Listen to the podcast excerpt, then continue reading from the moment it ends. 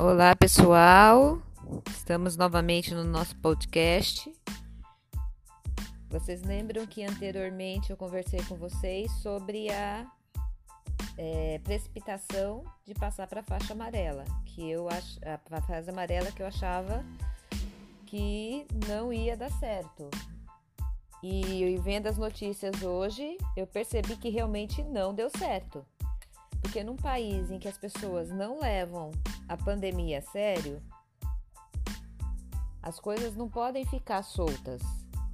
Você não pode afrouxar, porque aí todo mundo acha que acabou. Ontem eu estava conversando com meu marido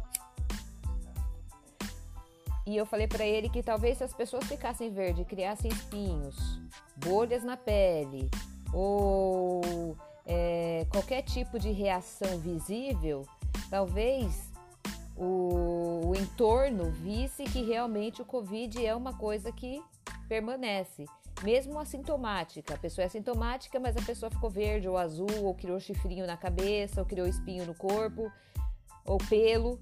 Aí fala, ah, realmente, tá com Covid.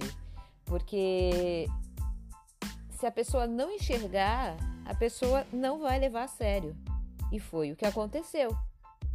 Nós passamos para a, faixa, ah, para a fase amarela e subiram os números de casos e óbitos.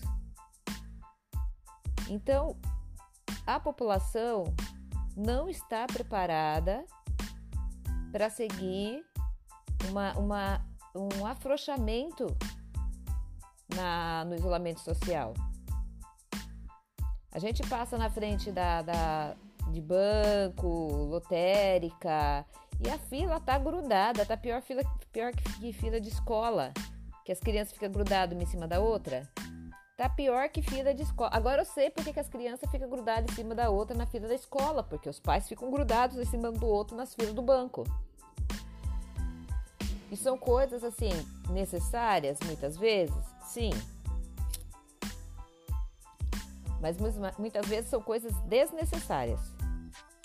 São, são situações que a pessoa podia evitar, podia fazer outro dia, podia fazer pela internet. Ah, eu não acredito na internet. Bom, ou você acredita na internet ou você acredita no Covid. Aí você tem a sua opção de escolha. Então, ainda afirmo a minha opinião de que evoluir para a faixa para a fase amarela foi uma precipitação porque eu passe, vejo na rua a criança, a mãe e o pai tá até de máscara, mas a criança tá sem a máscara. A, a criança também contrai o Covid. A criança pode até não sentir, mas ela transmite. É uma coisa transmissível. Não é a dengue que o mosquitinho pica. É de falar, de tocar, e as pessoas não estão levando a sério essa situação toda. Fora que ainda há o pensamento da teoria da conspiração, que é para derrubar o governo, que isso é uma invenção, que não tem nada a ver. Só quem tem o parente próximo é, acometido do Covid ou que veio a falecer é que sabe que não é um exagero que realmente é uma coisa que está acontecendo, que está por aí, que está contaminando. Então nós temos que pensar antes de passar a fase, não no platô, mas no nível de é, aceitação da população. Se a população vai ou não aceitar essa, essa situação ficar, de se guardar. Para mim, a, não só como a máscara, a luva é de suma importância. Mas as pessoas continuam colocando a máscara de qualquer maneira, principalmente no queixo, na testa, no pescoço, e não andam com a luva nem com álcool gel. Então é como se assim, extinguir o vírus. Oba, vamos voltar tudo ao normal. E não é. A curva, ao invés de descer, ou continuar, ela subiu. E não foi, isso não é não são palavras minhas, são palavras do próprio prefeito de Peruíbe, que diz que o número de casos aumentou. Então, não estamos psicologicamente preparados para isso. Tem que fechar as entradas? Sinto muito, tem que fechar as entradas. Eu conheço cidades que fecharam a entrada. Só entra quem é morador. Porque a praia fica lotada. E nós estamos, colocando em risco as pessoas que trabalham no comércio. Nós estamos praticamente no inverno. O inverno é um, uma, um momento que realmente a cidade fica em baixa em relação ao turismo, porque está frio. Qual é a, a, vantagem ou desvantagem nesse caso? É que, em, apesar de estarmos no inverno, está sol e as pessoas continuam vindo para cá e continuam transmitindo o, o Covid de um para o outro. Dá até medo de sair de casa. E a gente faz, sai para coisas necessárias. Fazer uma compra, ir ao médico, porque as pessoas continuam necessitando fazer, é, fazer coisas necessárias. Então, é, as lojas podiam investir mais em delivery. Eu conheço lojas que estão com delivery, estão com entrega. Eles postam no grupo, fazem um grupo de WhatsApp e eles vão postando e ou separa a roupa ou manda entregar. Então as lojas têm que pensar um pouquinho nesse tipo de coisa também, entendeu? Ah, eu necessito desesperadamente de um uma calça verde limão que está na moda. Não, você não precisa desesperadamente dessa calça de verde limão que está na moda, porque você não está saindo de casa. Você vai mostrar para quem? No vídeo? No TikTok? Então, pessoal, eu reitero a minha opinião anteriormente é, cravada fomos precipitados em passar para a fase amarela. Eu tenho certeza que nós vamos voltar para a fase laranja. E queira Deus que a gente não volte para a vermelha. Porque a vermelha não deu certo também, né? Porque o lockdown só funcionou por parte das pessoas. Quem necessita trabalhar, quem precisa sair, quem tem que alimentar a família, está correndo um risco muito grande, porque quem não necessita está na rua. Vou sair com as crianças, vou sair com isso, vou sair com aquilo. Uma coisa é você, vamos sair com as crianças, vou dar uma volta na praia, criança com máscara, luva, sem contato é, social com ninguém, só com o pai e a mãe é uma coisa. Mas a partir do momento que você coloca a sua criança em contato, ou você em contato com outras pessoas teoricamente sadias, você está disseminando o vírus. Imagina a uma volta às aulas. Como é que um professor, um professor, dentro de uma sala que estão lotadas, porque as salas estão lotadas, vai conseguir administrar para que essa criança não contamine a ela, ao professor, porque até agora o grupo de risco está sendo as crianças. Ninguém até agora pensou no professor. Aí vem aquela questão: você ganha para isso? Não, não ganho para morrer, não. Eu ganho para ensinar e continuo fazendo isso mesmo que à distância. Então, senhores gestores, governantes, nós professores somos um grupo que também está em risco e merecemos também alguma atenção. Eu digo alguma porque nós não estamos tendo nenhuma. A nossa vida é preencher papel, é preencher separar atividade, é fazer plano de ação, é fazer teletrabalho, como se nós não estivéssemos fazendo nada. Como se a gente tivesse que provar que está trabalhando. Então, vamos pensar um pouquinho, vamos a, colocar a mão na consciência, porque nós ainda temos que ir para a escola entregar material, mesmo estando Dentro do grupo de risco, nós estamos indo para a escola entregar material, estamos fazendo HTPC online, como se a gente não bastasse todas as outras outras coisas que nós temos que fazer, porque nós temos que valer essas horinhas do HTPC online. E aí tem que ser feito, né? O fato de estarmos trabalhando de manhã, de tarde, de noite e de madrugada, porque as crianças continuam com dúvida e a gente continua tendo que trabalhar.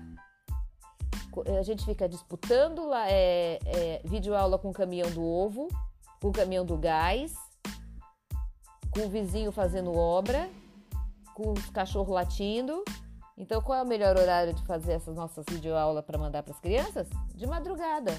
E é esse horário que a gente consegue. a, faça uma análise no Face para vocês verem o trabalho que está sendo feito pelas escolas. Então, somos grupos de risco, somos professores, precisamos também ser ouvidos, precisamos também de atenção. Eu não vou desistir de falar. Precisamos ser ouvidos, precisamos de atenção. Nós não somos uma ferramenta, não somos a lousa, um giz, nós somos seres humanos. A importância é o aluno? Com certeza. Mas quem dá aula para esse aluno é um professor que tem uma família, que tem idosos, que tem crianças, que é grupo de risco, que tem pressão alta, porque dificilmente você não acha um professor que não tem pressão alta ou um problema respiratório por conta da lousa de giz, que a gente usa lousa de giz ainda, não sei se vocês sabem, o giz é feito de cal, a gente usa lousa de giz ainda. Então, reafirmo com convicção o que eu falei anteriormente. Os comércios necessitam? Necessitam. Mas passar para a fase amarela foi uma antecipação, foi uma, uma medida assim é, que poderia ter sido evitada um pouco mais, porque eu, eu estou achando não, eu estou lendo os números que essa quantidade vai aumentar. Aí eu me coloco no lugar, claro, dos governantes, do pessoal que está governando a cidade. Ele está entre a cruz e a espada. Os comerciantes querem que abre, abram. Eu já vi muita gente falando, porque ninguém da família foi atingido. Por outro lado, tem o medo da contaminação total e geral da população, porque Peruíbe não tem hospital. Qual é a saída? De novo, eu proponho que todos nós precisamos ser ouvidos. Vamos fazer uma, uma, uma eleição dentro de cada escola, não só com diretor, representante, mas com um ou dois do grupo dos professores, do PEB 1, do PEB 2, dos inspetores, que estão na linha de frente da ação, porque é fácil quando você não está na linha de frente. Então, vamos pensar e amadurecer essa ideia, vamos espalhar o meu podcast, vamos ver se a gente consegue fazer, é, nos fazer ouvir também, porque nós temos ideias. Se a gente está conseguindo dar aula à distância e estamos recebendo elogio dos pais, é porque nós não temos, nós temos alguma coisa boa para acrescentar, não é verdade? Então vamos lá, vamos lutar, principalmente nós professores. A papelada está extremamente demasiada. Eu nem acabei de separar as atividades, aí já tive que fazer o, teletra o teletrabalho, agora eu vou fazer o plano de ação. Sendo que dentro daquela, daquelas atividades que eu separei, já está praticamente esmiuçado o que é para ser feito. E eu quero ver se esses planos de ação vão ser entregues à secretaria e eles vão ler o plano de ação, porque a minha escola está fazendo um plano de ação de maneira metódica, perfeita, porque nós temos uma pessoa, que é a Marinalva, que organiza lê, dá retorno. A nossa escola está agindo de acordo com aquilo que é pedido. O trabalho está fácil? Não, porque nós estamos acumulando função. Uma vez que nós estamos em isolamento social, nós temos que dar conta de muito mais coisas do que só dar aula. Separar, preparar atividade, gravar vídeo, Viramos todos youtubers, querendo ou não querendo. Então, precisamos de uma medida eficaz e precisamos de uma, não digo uma assembleia, mas uma reunião, nem que seja para o Zoom, com representantes de cada escola, para ouvir opinião, para saber como é que a gente pode chegar num denominador comum. Porque, gente, isso não tem prazo para terminar. 8 de setembro, eu duvido que seja o prazo para a gente voltar à escola. Nós até então não fomos preparados, treinados, não houve um treinamento de como dar aula online. Como é que a gente faz? É com colega, é com amigo. Compartilha a, a, as explicações, os vídeos, as aulas, as videoaulas dos amigos. É, e assim a gente vai aprendendo. Não, não tem outra maneira de fazer. Então, precisamos de orientação. Nós, professores, estamos ao DAO. Não é porque não estamos indo para a escola que estamos sem fazer nada. Muito pelo contrário, estamos fazendo muita coisa. Estamos estudando, estamos nos virando. Tivemos os, as nossas. É, bônus, não, não digo que sejam bônus, mas nossos quinquênios, nossas licenças prêmios cesseadas.